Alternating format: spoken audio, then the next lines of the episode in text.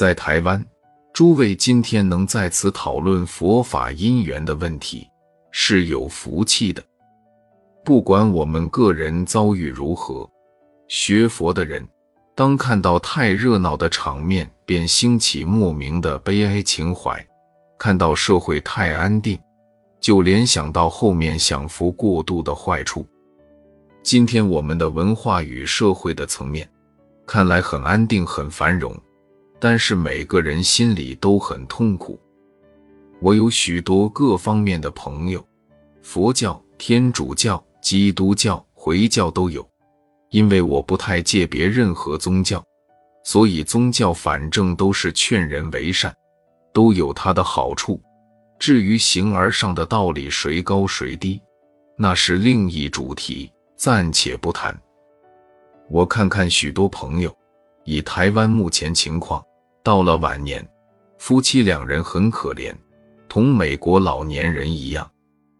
儿女长大了，出国的出国，成家的成家，搬到外面成立小家庭，最后两老在家，什么人做伴侣？电视机。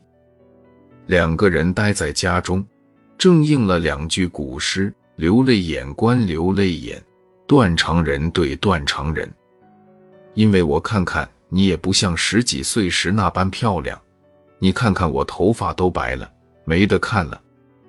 两对眼睛只好看电视机。你看看我，我看看你，早已不是当年一起买电影票看电影那种爱情了。将来中国社会这种情况恐怕愈来愈严重，所以年纪大或中年十岁以上就要有个安排。庄子有句话：“哀乐不能入。”谈到人生的经验，到了中年，哀乐就不大分了，悲哀与快乐都差不多木然了。因此，过了中年到老年，奉劝大家最好是学佛。当然，诸位都是学佛的。返老还童的外婆禅，刚才送大家一本《外婆禅》，不是向大家推销书。而是《外婆禅》的作者是个学佛很好的榜样。作者名字是笔名，真名不愿意发表。这位老太太七十几岁，现在人在美国，是世家小姐出身，算得上是个半新半旧的现代才女。先生也了不起，是老牌的法国留学生。夫妇两人一生碰到几个时代。推翻满清，建立中华民国。北洋军阀内争，八年对日抗战。到了台湾，只有一个女儿，是我的学生，师大东海毕业，拥有两个博士学位，很有才。后来老太太的先生死了，我说妈妈一个人住在南部怎么办呢？就把她接来台北，住在我家隔壁。也好有个照应，便搬来了。老太太信天主教，小的我不分宗教，所以大家相处得很好。当她的女儿到哈佛深造时，特别请我多加照顾。这位小姐到了哈佛大学，不久就把妈妈接去同住。这位老太太到了美国，我看她一个人跟女儿住很无聊。就寄了一本我的书，说不管信什么教，没事无聊嘛，学学打坐也好。他觉得有道理，就做起来。我告诉他有问题写信给我，每天写日记，半个月邮寄一次。呵，他一路进步，现在不得了了。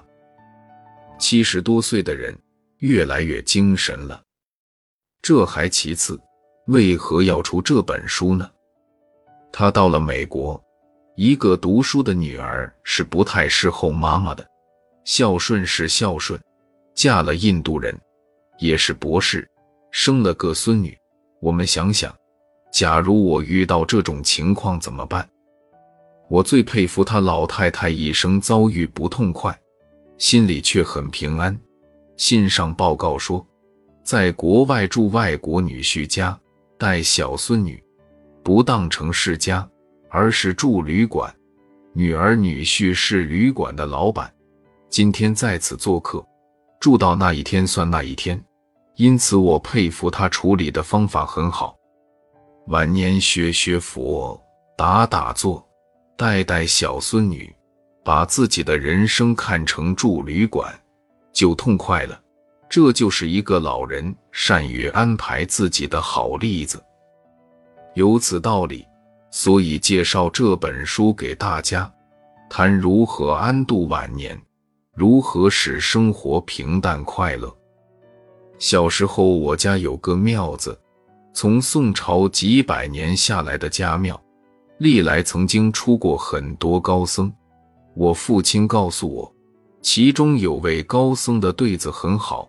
得一日良斋，且过一日；有几天缘分，便住几天。就是说明做天和撞天中，和尚去了庙子空的洒脱境界。人生有如此解脱的心境，那么对自己一辈子的因缘遭遇，便能处理得非常美满了。我想以这副高僧的对联，配合念阿弥陀佛。效果很好。